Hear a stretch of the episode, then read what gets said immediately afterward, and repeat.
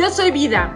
Árbol Vite es un espacio donde el arte, la naturaleza y la ciencia se unen para dar inicio a la conciencia emocional plena de cada uno de nosotros. Y aquel que quiera aprender de sí mismo generará un crecimiento integral a través del autoconocimiento. Hola, hola, papis y chavos también. Y todo el mundo. Y todo el mundo, y maestros. Siempre Ana me anda corrigiendo eso porque me, me paso.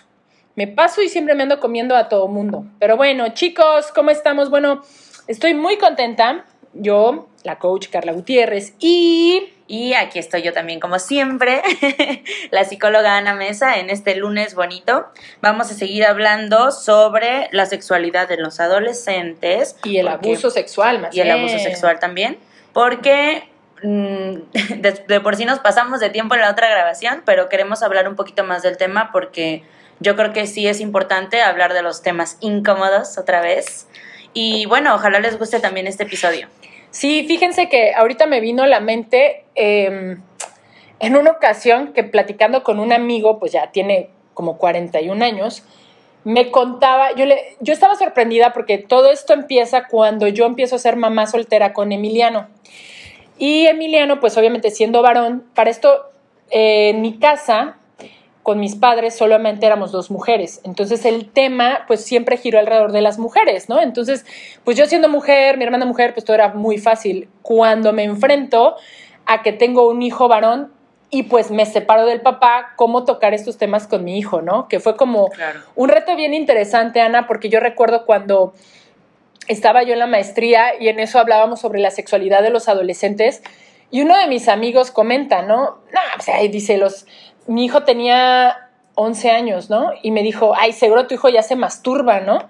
Y bueno, yo así de casi pongo el grito en el cielo y dije, ¿cómo? Si yo mi primera masturbación fue cuando ya había tenido a mi hijo prácticamente porque a mí nadie me había enseñado nada de eso. Y me dice, pero los hombres somos diferentes, Carla. y fue interesante porque, digo, yo creo que eh, nada es casualidad y yo doy gracias a que pues tuve en ese momento a mi amigo y me dijo, Carla, lee, o sea, lee. Qué padre que estás en la maestría, que estás aprendiendo de, más de la psicoterapia de los jóvenes. Y entonces me puse a investigar muy fuerte, pero más que nada fue una investigación de campo, ¿no? Cuando me puse a investigar con mis amigos. Y uno de mis amigos, oigan, me contó algo bien interesante y para mí fue como un escándalo, porque me dijo, no, hombre, pues yo perdí la, mi sexualidad a los 12 años. Y yo, ¿cómo? ¿Con quién tuviste relaciones a los 12 años? Ay, Ana, con su maestra. ¿Qué cosa? Sí. Y fue así como, y ahorita te estás enterando, y yo con la cara de, así de, ¿what? A ver, esto no estaba en el diálogo. Para que vean que siempre traemos el chisme, bueno, puro. Sí, pues perdió su sexualidad con su maestra de primaria. Y para mí fue, le dije, oye, pero eso, le dije, pero eso es violación. Y él empezó con una sonrisa como si fuera wow, soy un, perdón la palabra, soy un chingón, ¿no? Me, me eché a la maestra de primaria, ¿no? Pero, pero en el varón, esto es más normalizado. Le dije, oye, ¿tus papás sabían? No, después supieron, le dije, oye, ¿qué onda? No, pues su papá, ¿qué creen? Que su papá así como casi, casi bien campeón, ¿no? O sea, y yo me quedé con los ojos abiertos, dije, no, así, si, si yo me entero que la maestra de primaria abusa de mi hijo de 12 años, no, bueno. No, bueno, hasta la última instancia me voy. La cara que está haciendo Carla.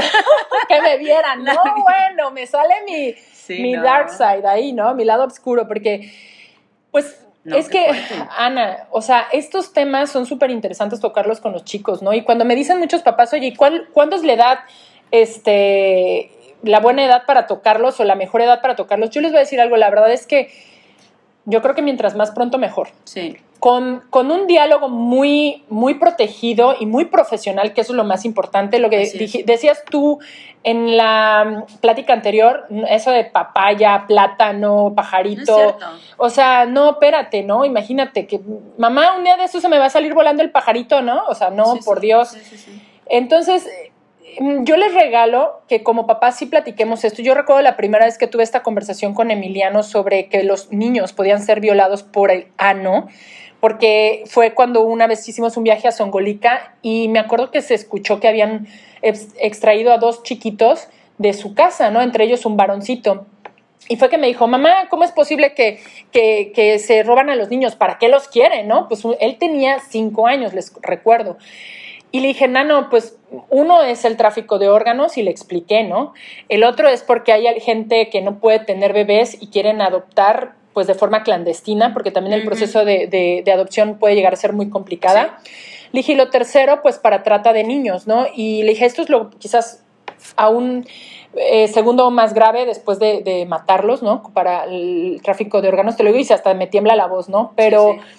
Pero este de trata de niños es bien, bien duro, pero pasa, ¿no? Hasta en las altas esferas pasa. y en la trata de niños me decía Emiliano, bueno, mamá, porque yo le expliqué, ¿no? Mira, las niñas tenemos una vagina y pues por ahí el papá hace una penetración y, entra, y le expliqué lo que era la relación sexual desde los cinco años. Pero vino la pregunta más fuerte y tensa que me dijo, ¿y los varones cómo los violan, mamá? ¿no? Entonces fue así como inhalé y exhalé profundo y me acuerdo que me le quedé viendo los ojos y le dije, pues el único orificio por el cual el niño puede ser violado, pues es por su ano, mi amor. O le pueden pedir que abra su boquita y meter el pene en su boca, ¿no? Y Emiliano se me quedó viendo y me dijo, mamá, guácala, ¿cómo? Donde, donde orinan que te lo metan en la boca y que no sé qué.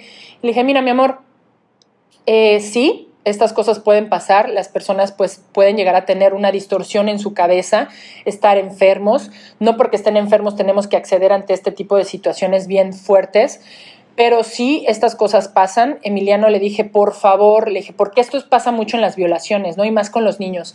Tú no le puedes decir nada a tu mamá porque te voy a echar la culpa a ti, porque eres un niño sucio. O, y le dije todo lo que, exacto, la manipulación de mucha gente, ¿no? Si tú le dices algo a tu mamá, la voy a matar y le va a pasar algo a tus papás. Entonces yo le dije a Emiliano, le dije, mira, mi amor, si alguien te dice esa burrada, le dije, veme, ¿tú crees que alguien me va a querer matar? ¿Que alguien me va a poder golpear? Obviamente, si te agarran una pistola, pues puede pasar, ¿verdad? Pero pero, en ese momento como papá o como mamá, yo creo lo más importante es que ellos sientan la seguridad de que te pueden decir lo que sea, lo que está pasando, que te tengan la confianza y que te hagan ver como el superhéroe que los puede rescatar en ese momento, gritando, golpeando, le dije, y lo primero que tienes que hacer es, y le dije, eh, pegarle al pene, a sus testículos, eh, le dije, hacer lo que tengas que hacer le dije, ni a una mujer, le dije, si a una, le dije, yo te he dicho siempre que hay que respetar a las mujeres, pero en ese momento no se le respeta ni a la mujer, le dije, porque si una mujer quiere abusar de ti, tienes que poner un límite. Le dije, ya sea que le pellizques los pechos, que hagas lo que tú tengas que hacer, le pegues eh, abajo en el hueso púbico, a las mujeres nos duele mucho el golpe.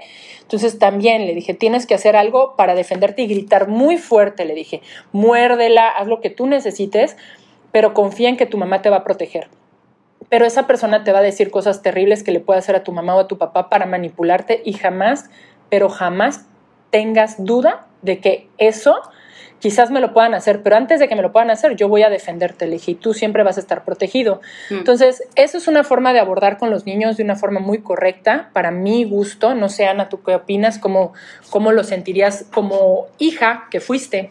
Pues yo lo siento muy bien, como hija y como psicóloga también quiero decir otras cosas me parece correcta la manera de comunicarlo y también muy asertiva la edad, porque pues si empiezas a tener inquietudes o algunas preguntas, está padre que te hablen con honestidad y que te digan las cosas como son. Hay esta parte en la que se ven pues algunas conductas en los, en los, en los niños infantiles que tienen entre 3 años y 11, más o menos 12 años, dependiendo en el que empiezan a tener conductas sexuales, pero, pero, es, pero es exagerado. Ah, empiezan a levantar faldas, empiezan a querer explorar con sus amigos, a querer ver alguna parte íntima o como que se esconden, o vamos a jugar al esposo, o vamos a jugar a los que estamos casados, como que este tipo de conductas de querer explorar. Y yo no digo que esté mal que permiten que haga estos, que, que existan estos juegos, pero sí es importante que si tú como padre estás viendo que hay este tipo de conductas, acercarte y dar información.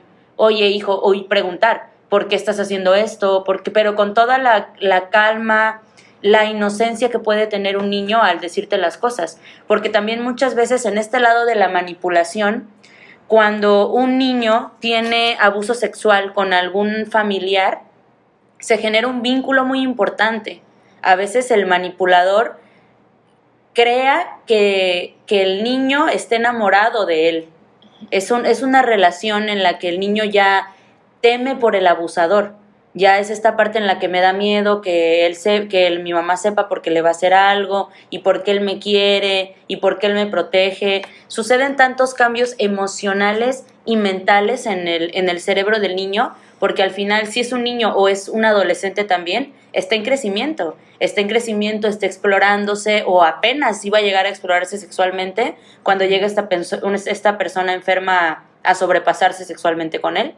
Entonces, a veces hay un vínculo emocional que como padres no te puedes explicar también, que se empieza a llevar mucho con fulanito. Y otro punto muy importante con los niños y con los adolescentes también, esta parte de, ay, salúdalo de beso, ay, dale un abrazo, ay, es este punto en el que si el niño no quiere saludar, una cosa es que sea irrespetuoso y otra que no salude. Pero bueno, ahorita por la pandemia yo creo que mucho mejor. Pero tú no sabes también como padre si, si tú como hijo te estás acercando a alguien y alguien te está tocando cuando te acercas. Y fíjate, Ana, que, perdón que te interrumpa, dijiste algo bien importante, hacer esa diferencia entre enseñarles a socializar, ¿no? como las pautas sociales. Porque si tú ves que tu hijo hasta hace, pues, si eres un papá muy consciente y conectado con tu hijo, vas a ver hasta cara de, miedo, cara de desagrado, de angustia. De angustia, y entonces puedes jalarle y decirle, ¿por qué no quieres? Sí. No te preocupes, estás en tu derecho, pero explícame por qué, porque eso puede ser la pauta para saber de una violación. Claro.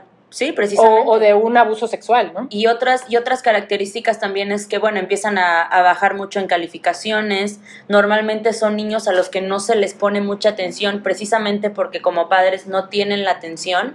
Pueden estar sucios, pueden tener las libretas sucias. Em, son estos niños que luego los maestros llaman mucho a los padres, a veces no acuden, como con mucha falta de atención. Y otra parte, los niños empiezan a mojar la cama ¿Por qué? Porque empiezan a tener esta situación en la que no controlan los esfínteres, en la que están dormidos y no empiezan a no poder controlar el cuerpo. También es una, es una señal muy importante porque el niño que está siendo violado o abusado no sabe que está siendo violado y abusado. Ojo, sin embargo, eso no siempre es. Sí, exactamente. Sí, es una de las señales, ¿no? Pero sí, no, que no puede todos ser los casos. Que puede ser señal de otros. Sí, exactamente. Sí, sí, también de alguna infección o vamos, eh, otras cosas, ¿no? Sin embargo, si tú empiezas a ver uno, dos, tres señales que ya son focos rojos, pues, oye, en dónde estamos parados, ¿no? Como papás. Y también creo que te puedes dar cuenta, o sea, yo, yo recuerdo que en alguna de las sesiones que tuve, ¿no? Este, un, un personaje de, mi, de terapia decía, pues es que esta persona ya me daba besos, ¿no? Y mis papás supieron y yo aún así este, me dijeron que me alejara y yo les dije que no, que me caía bien. Y ellos siguieron permitiendo este, este encuentro con esta persona que era más del doble de su edad y hasta que se dio el abuso sexual, ¿no? Y, también es cuando dices, bueno, exacto, y dices, ¿cuándo, ¿dónde estamos como papás? Cuando ya habían focos rojos, ¿no? Sí, sí, sí. Y lo seguimos permitiendo. Ojo, ¿eh? Aquí quiero hacer una aclaración bien grande, papás. Si tú ya sabes que hay un foco rojo, la decisión de seguir con esa persona o no, no es del chico ni de la chica, porque ahí Juana, bien importante algo.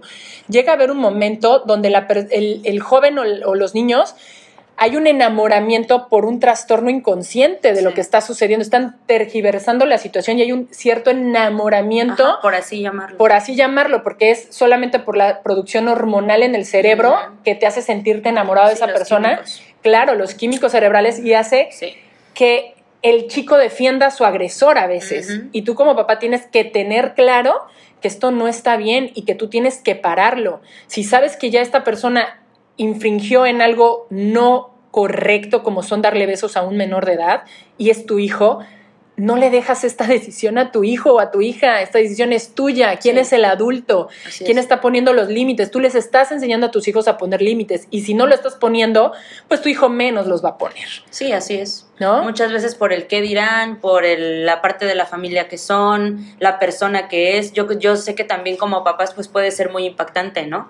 Puede ser tu padre, tu amigo, tu tío, tu hermano, no sé, hasta tu propio hijo con algún otro hijo, que esa parte también es muy importante y muy fuerte de tocar, ¿no? Pero sí, hay que, hay que hacer conscientes todo este tipo de temas y trabajarlo. Los invito a que busquen algún profesional, si les da pena, les da vergüenza, les da alguna emoción, también chéquense como papás. ¿Por qué tienen tanta vergüenza de hablar de la sexualidad? Ah, qué ¿Será buen que- tema. ¿Será que también ustedes hayan tenido algún tema que nunca hayan querido tocar, una herida abierta? Acérquese a algún profesional porque es importante. Y ojo, Ana, la vergüenza es aprendida también. Así es. O así sea, la es. vergüenza es aprendida, porque un niño no tiene vergüenza. Así es. La vergüenza la aprendemos en nuestro sistema familiar. Pregúntate qué le estás enseñando a tus hijos. Ana, queda pendiente este tema, el tema de la masturbación también. Ajá. Vamos a, a tocar estos dos temas en los siguientes podcasts, vamos a apuntarlos porque sí, en verdad, eh, nosotros tenemos toda una línea de temas, pero les dejamos claro que conforme sacamos un podcast nos damos cuenta que necesitamos otro más para ese Sí. tema,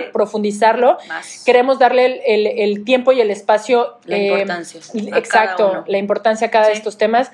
Independientemente de esto, papás, yo soy de la idea y los invito, digo, nosotros, Ana y yo, platicando sobre estos temas, acordamos que vamos a abrir un, un taller eh, de forma vivencial para adolescentes para explicar la parte de la sexualidad, la parte de, de cómo es esta parte inconsciente animal que nos pide, nos solicita, nos exige a veces como mujeres ser penetradas y al hombre penetrar a la mujer. Así es. Este, ¿Por qué? Porque está la parte instintiva, ¿no? Y cuando viene, viene esta cascada hormonal que te lo exige, ¿no? La reproducción inconsciente y cómo distinguir los signos donde empezamos a quizás correr riesgos Sí. de, de, pues de tener relaciones sexuales antes del tiempo deseado, no puedo decir correcto, porque por algo el cuerpo humano dice a la edad de 12, 13 años ya es momento de tener reproducción.